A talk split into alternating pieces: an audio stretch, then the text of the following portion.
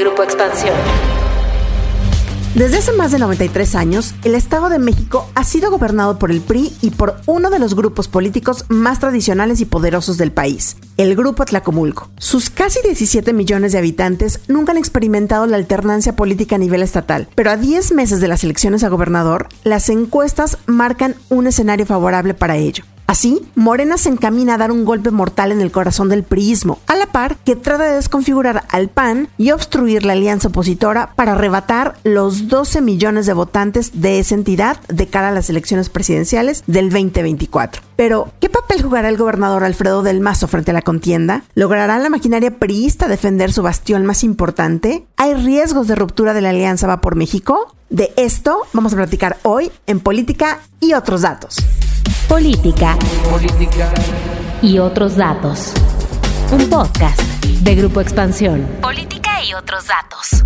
Buen jueves, bienvenidos a Política y otros datos. Hoy es 11 de agosto del 2022. Soy María Ibarra, editora política de Expansión. Muchas gracias por acompañarnos en este nuevo episodio. Viri Ríos y Carlos Bravo Regidor, ¿cómo están? Buen jueves. Hola, ¿qué tal? Muy buen jueves de política y otros datos. Me da mucho gusto saludarlos. Hola, hola, ¿cómo están? Feliz jueves de política y otros datos. Ya se la saben, no olviden por favor puntuarnos, ranquearnos, ponernos estrellitas en Apple Podcast o en cualquiera que sea la plataforma que utilizan para escucharnos y así nos ayudan a llegar a muchas nuevas orejas. Estamos a 10 meses de las elecciones a gobernador del Estado de México y el clima político en torno a esta elección cada vez va tomando más forma en lo que será una de las elecciones más importantes o la más importante el 4 de junio del próximo año, junto con Coahuila, claro. Ya tenemos a la primera contrincante que es Delfina Gómez y que aunque todavía no es candidata formal, las encuestas de ese partido ya le eligieron como su representante. Y a ver, lo que quisiera en este podcast es comenzar a ver qué significa el Estado de México. ¿A qué nos vamos a enfrentar en esta elección, que es uno de los bastiones, de los últimos dos bastiones que junto con Coahuila tiene el PRI? ¿Y qué es lo que significa políticamente? Carlos, platícanos un poco de esto. ¿Qué significa el Edomex a nivel nacional políticamente y, por qué no, también en cuestión presupuestal? Todo es grande en el Estado de México, ¿no? Sí, así es. Quizá el dato más relevante en términos electorales es que el Estado de México es la entidad que tiene la lista nominal más grande de todo el país. O sea, el mayor número de población inscrita en el padrón electoral y que tiene una credencial para votar vigente. A nivel nacional, la lista nominal tiene alrededor de 93 millones de personas. El Edomex solito tiene 12, que es casi el 13%. Es por mucho el estado que tiene más. Le siguen, y esto pues solamente para darnos una idea de la proporción, el segundo lugar es la Ciudad de México, que tiene 7.5 millones, y luego Jalisco con 6.2 millones, y luego Veracruz con 5.9 millones. O sea, realmente estamos hablando de una masa de votantes muy grande concentrada en una sola entidad. Ahora, también creo que es importante recordar que el Estado de México es a su vez, como parte de este peso demográfico electoral, el estado que más diputados tiene a nivel local. Tiene alrededor de 50 y cacho, me parece. Y eso lo pone en una circunstancia, en un lugar especial, a la hora de negociar sobre todo el presupuesto anual, porque pues quien gobierna en la entidad, si tiene algún tipo de influencia o de control sobre la bancada del Estado de México en el Congreso, pues tiene a su disposición un montón de votos que negociar. Y luego, bueno, pues también como sabemos, ya moviéndonos un poco más a la parte propiamente política, pues el Estado de México es junto con Coahuila, pues ya de los únicos dos bastiones que le quedan al PRI, donde el PRI nunca ha perdido. Y en el caso del Estado de México, además, tiene la peculiaridad de ser el lugar de origen de una de las camarillas o grupos políticos más influyentes del PRI durante las últimas décadas, el llamado Grupo Atlacomulco, que bueno, pues la inmensa mayoría, no todos, pero la inmensa mayoría de los últimos gobernadores de ese estado han estado vinculados con ese grupo y bueno, pues el presidente Peña Nieto, pues no solamente fue gobernador, sino también presidente. Ya para terminar también creo que es importante pues poner en contexto y decir que es imposible en cierto sentido, no interpretar la investigación que anunció la UIF o las carpetas que anunció la Fiscalía contra Peña Nieto como señales, en cierto sentido, de una intencionalidad política relacionada con las elecciones del próximo año en el Estado de México. Lo mismo los escándalos en los que se ha visto involucrado el actual dirigente del PRI, Alejandro Moreno. Entonces, donde realmente podemos ver que además de la disputa que habrá en las campañas y luego en las urnas, pues hay una disputa en la víspera que sí es, digamos, de juego muy rudo. Sí, este proceso siempre se ha conocido como un laboratorio electoral porque justamente cae antes de la elección presidencial, aunque algunos expertos dicen que ya no se puede considerar tanto de esa forma. Pero bueno, siempre es muy atractivo mirar lo que está pasando en este estado por la dimensión que ya nos explicaba Carlos. Y a ver, solo para recordar, en el pasado proceso, es decir, en el 2017, Alfredo del Mazo, que es el actual gobernador del Estado de México, venció a Delfina Gómez con el 33.57% de los votos en contra del 30.78% de la morenista. Es decir, se iban acercando, ¿no? En 2018, Morena alcanzó una muy buena votación y se trajo 40 de 75 espacios en el Congreso local y 56 de los 125 municipios. Tres años después, en el 2021, la votación, tanto en ayuntamientos como en el Congreso local, disminuyeron, es decir, Morena tuvo menor votación y no se pudieron reelegir en muchos municipios y también en algunas diputaciones. Pero a ver, ¿cómo leer estos datos, Viri? ¿Y qué otros datos nos puedes dar para entender la relevancia política y electoral del Estado de México? Bueno, Mariel, me parece que el Estado de México tiene una muy larga tradición, además de haber gestado políticos muy importantes para nuestro país. Y en cierta forma creo que eh, nuevamente se está leyendo así la elección del Edomex. Es decir, no solamente se está pensando en quién va a ganar, sino en cuál sería el futuro político de quien fuera que ganara, ya fuera Delfina o el candidato de la oposición.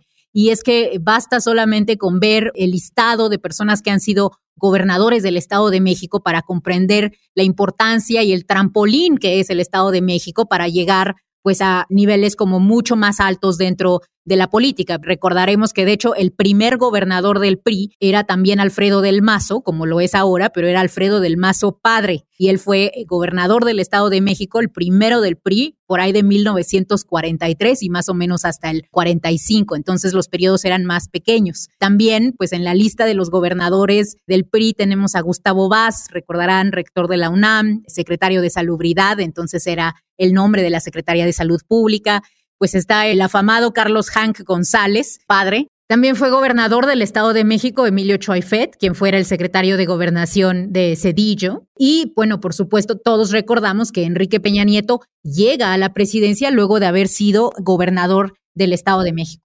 Actualmente, Alfredo del Mazo, hijo, hijo de aquel primer gobernador priista de los años 40, pues es quien está al mando. Entonces, me parece que dentro de la clase política, Mariel, también está, hay esta como gran sensibilidad de que debido a los grupos políticos importantes que maneja el Estado de México, pues la elección es particularmente reveladora del futuro político de nuestro país. Y de hecho, pues hay como dos grandes interpretaciones de qué es lo que va a pasar en el Estado de México. Y creo que también por eso es una elección a la que le estamos poniendo tanta atención. Por un lado está, digamos que la versión de la oposición en donde se dice que Morena ha perdido poder en el Estado de México. Y en efecto, Morena tuvo cerca de 3 millones de votos, 2.7 millones de votos durante la elección del 2018, cuando López Obrador estaba en la boleta, pero en la última elección solamente obtiene 1.9 millones de votos. Me refiero a la elección de ayuntamientos. Entonces, bueno, pues hay una pérdida muy importante de, votos ahí que se observa dentro de Morena, probablemente pues justo porque eh, no estaba el, tan presente el fenómeno de López Obrador. Entonces, como que la interpretación de la oposición es que esto es lo que va a suceder en el 2024 y que nuevamente vamos a ver pues a un Estado de México perdido o al menos que no lo gane Morena de manera tan fácil. Y por el otro lado está la interpretación de Morena, en donde dice, pues claro, si bien es cierto que nosotros no tuvimos la misma cantidad de votos que tuvimos en la elección del 2021, la realidad es que continuamos siendo por mucho pues la fuerza electoral más importante del país. Yo cuestionaría quizás si es por mucho, de hecho el PRI obtuvo, por ejemplo, 1.6 millones de votos, entonces no está tan lejos la diferencia, pero sí, sin duda, pues Morena se ha consolidado como uno de los partidos más importantes del Estado. Hablemos de uno de los rostros que ya conocemos que van a contender si todo sale como este partido lo quiere, y es justamente Morena con Delfina Gómez, ¿no? Quien hace unas semanas, como decíamos en un inicio, fue ya la figura que resultó ganadora de estas encuestas que mandó a hacer el partido y que a la que se le da el nombramiento como de coordinadora de los trabajos de la Cuarta Transformación, que no es otra cosa más que la licencia para poder andar en el Estado de México haciendo trabajo político sin que se les pueda realmente acusar de que están en una candidatura, ¿no? Delfina Gómez, que en estos días tendrá que dejar la Secretaría de Educación Pública, pero bueno, muy perfilados. Una de las encuestas de El Financiero del 25 de julio le daba a Morena nueve puntos de ventaja sobre una posible coalición del PAN, del PRI y el PRD para la elección del 2023. Y de acuerdo con unas encuestas realizadas por Morena, mandadas a hacer a tres casas encuestadoras distintas, ubican a este partido con 36.6 de las preferencias según Mendoza Blanco y Asociados, el 38% según Covarrubias y el 36.3% según propio Morena, la Comisión Nacional de Elecciones de Morena. Pero platiquemos un poco de quién es Delfina Gómez. Carlos, ¿quién es esta figura? ¿Quién es Delfina Gómez? Claro, ya sabemos que es la exsecretaria de, de la Secretaría de Educación Pública, pero ¿quién está detrás de Delfina Gómez? Bueno, mira, la carrera política de Delfina Gómez es muy interesante. Ella es, digamos, una maestra, una educadora del Estado de México que inició su carrera política a principios del sexenio de Peña Nieto, cuando se postuló para ser presidenta municipal de Texcoco. En ese momento ella fue candidata de Movimiento Ciudadano y el Partido del Trabajo, aunque ella era lo que entonces conocía y era como, tenía todavía buena reputación la idea de candidato ciudadano. Ella no militaba en ninguno de esos partidos, pero ganó y le ganó al candidato del PRD y sobre todo al candidato del PRI, un viejo lobo de mar en el Estado de México que se llama Manuel Cadena. Fue entonces en esa gestión como presidenta municipal en Texcoco que una investigación del Instituto Nacional Electoral, validada por el Tribunal Electoral, dice que ella le retuvo el salario a cientos de trabajadores públicos pues, del municipio por un monto mayor a los dos millones de pesos que sirvieron para financiar pues la formación de Morena, básicamente. Ella desempeñó ese cargo hasta 2015, cuando pues solicita licencia para entonces buscar ser candidata de Morena para diputada federal por el Estado de México, cargo que también gana y es legisladora, diputada de 2015 a 2018. Y después ya cuando se formó Morena, López Obrador anuncia que ella va a ser la candidata a la gubernatura del Estado de México, unas elecciones que todos recordamos eh, muy ruidosas, muy reñidas, donde las pierde pero aún así pues tiene un muy buen desempeño, ¿no? Sobre todo pues como hemos dicho ya en este podcast, por tratarse el Estado de México de un bastión del PRI. Después en la elección de 2018, ella es electa senadora por el Estado de México, por mayoría, no, no de representación proporcional. Al mismo tiempo es nombrada, como ya decías, Mariel, delegada del gobierno federal, o estos superdelegados, ¿no? Del gobierno federal en el Estado. Y en febrero del 2021, cuando nombran a Esteban Moctezuma embajador de México en Estados Unidos, el presidente López Obrador nombra a Delfina secretaria de Educación. A mí me parece que, digamos, esta es una trayectoria política interesante, pero bueno, lo que ha dado mucho de qué hablar, desde luego, es esa investigación que ya, digamos, está dada como un hecho consumado. De hecho, el Tribunal Electoral y el INE terminaron imponiéndole una multa morena por cerca de cuatro y medio millones de pesos por esto. Y bueno, pues parece que le hace lo que el viento a Juárez porque va de candidata y pues como decías tú, las encuestas indican que para un porcentaje significativo del electorado del Estado de México, esa mancha en su trayectoria no tiene tanta importancia y, llega, empieza siendo la favorita, ¿no? Es una de las eh, de los cuestionamientos que hace la oposición, ¿no? Sobre la figura de Delfina Gómez, pues cómo pues ya está dando ratificada la multa, es decir, donde ya no hay duda de en que, pues sí, por varios meses se, retuvo, en realidad fueron durante tres años, el 10% del sueldo a los trabajadores públicos del Ayuntamiento de Texcoco para financiar parte de Morena. Esa es una de las grandes críticas que veremos que seguramente pesarán durante toda la campaña. Viri, pero también hay otra vena que se queda aquí cuando hablamos de Delfina Gómez y es ¿Qué va a pasar con la SEP? Bueno, Mariela, a mí me parece que ese es el gran tema, de hecho, que queda un tanto olvidado cuando hablamos tanto de la coyuntura política del Edomex, y es que la realidad es que el tema electoral se ha comido a la SEP. Delfina Gómez está en campaña y su equipo opera de manera desarticulada, tienen rencillas, eh, pues ya saben que pronto van a irse.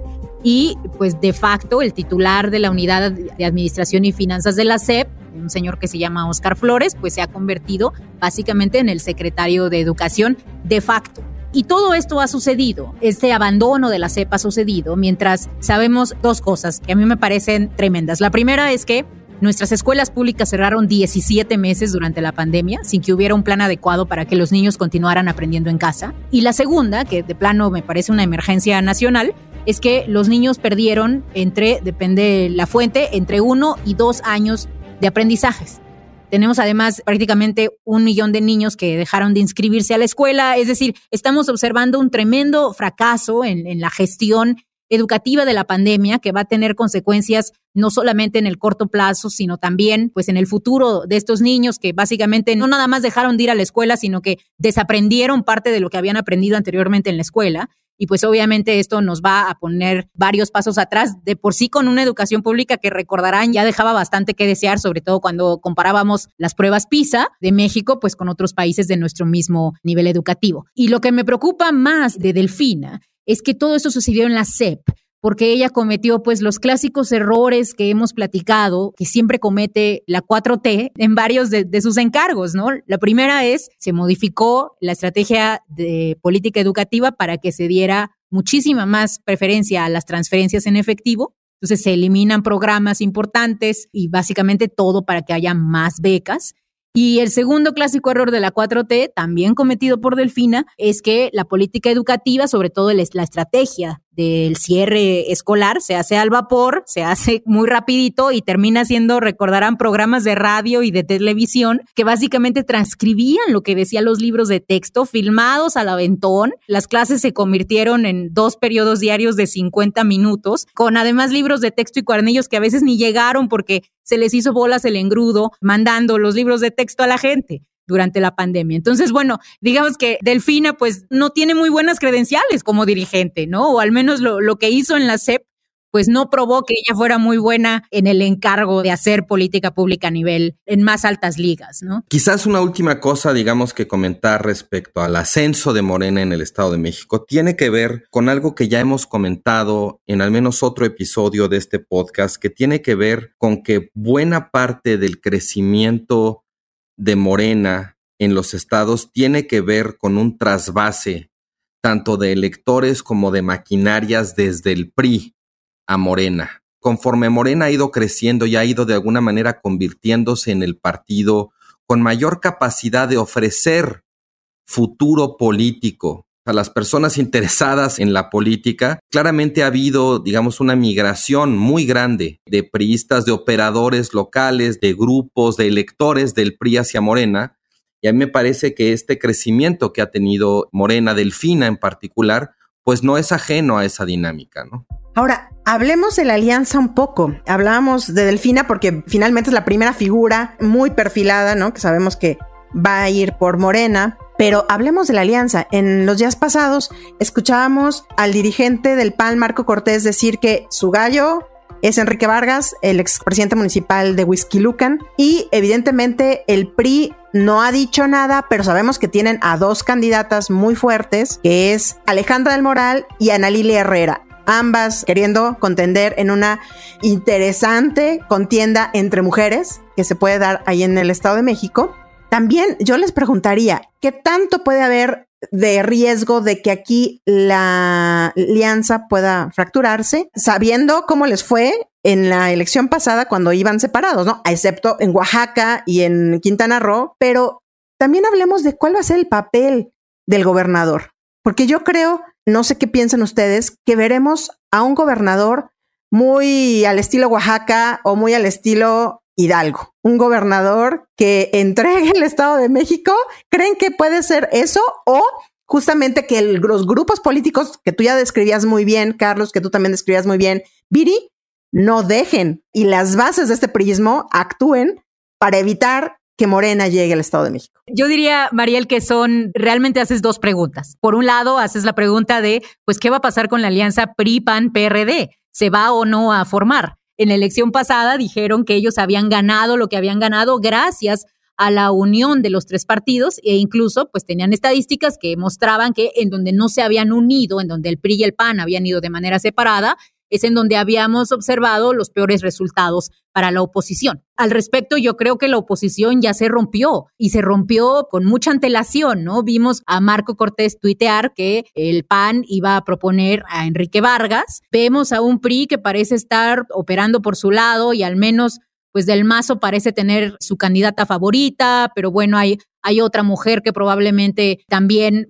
pueda competir bajo las siglas del PRI y lo que menos se observa pues es a una oposición unida, PRI, PAN, PRD, tratando de manejar a un candidato único. Movimiento Ciudadano de plano parece que va solo y bueno, las encuestas que yo he visto le dan entre 10 o 11 puntos del voto, una cantidad muy importante y que puede incluso resultar definitoria para una elección en donde... Recordemos que ya está Juan Cepeda, que ya también fue candidato que compitió contra Delfina y contra Del Mazo en la elección pasada y que tiene pues su arrastre. ¿No? No, es un, es un candidato bastante sólido. O sea, yo creo que esto demuestra pues lo que va a intentar hacer Movimiento Ciudadano en la del 2024, que es atraer candidatos relativamente sólidos para jugar duro y a lo mejor no ganar, pero sí convertirse en un partido que sea la tercera fuerza.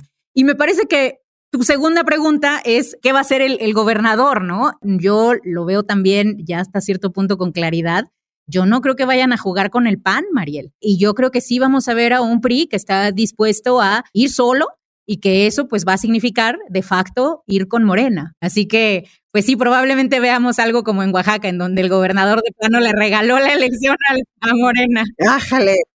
¿Tú qué piensas, Carlos? ¿Tú qué piensas? Mira, o sea, entiendo esta lectura, pero creo que hay algo que hace al gobernador del Mazo y que hace al Estado de México diferente. Lo detallaba Viri. Alfredo del Mazo Maza es nieto de Alfredo del Mazo, el primer gobernador, digamos, por revolución del Estado de México. O sea, aquí hay en juego no solamente el bastión más importante que le queda al PRI, sin duda alguna, y además contra Coahuila, si pierden el Estado de México y pierden Coahuila en 2023, llegarían a la elección presidencial del 2024 gobernando solamente un estado, Durango. O sea, lo cual pinta muy mal para el PRI. O sea, realmente el PRI se está jugando muchísimo en la elección del Estado de México. Además, sabemos una cosa que es muy importante. Es las características del Estado de México lo han hecho un Estado donde hay maquinarias electorales, estructuras corporativas muy fuertes, muy importantes, sobre todo en la zona conurbada de la Ciudad de México,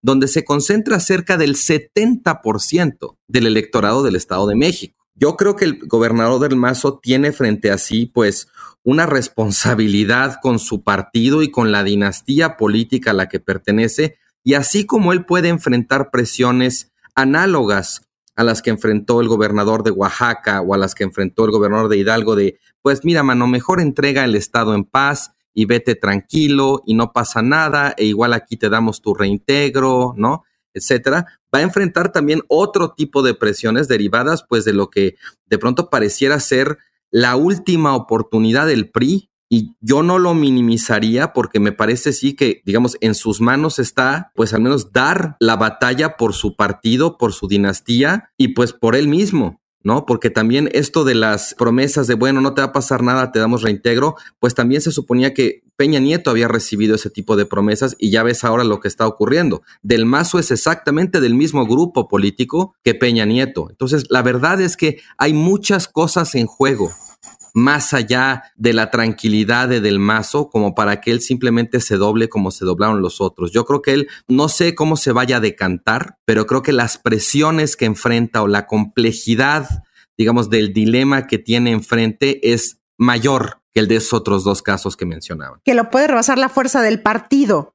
O sea, independientemente de lo que quiera el propio gobernador, o no. Bueno, es que depende, depende un poco, es un debate muy interesante que seguiremos teniendo, pero depende un poco también de qué quiera hacer el PRI, ¿no? Y hay, hay una parte del PRI que es, pues el PRI no se crea ni se destruye, solo se transforma, y hay una parte del PRI que ya está listo para transformarse en otro partido mayoritario, ¿no?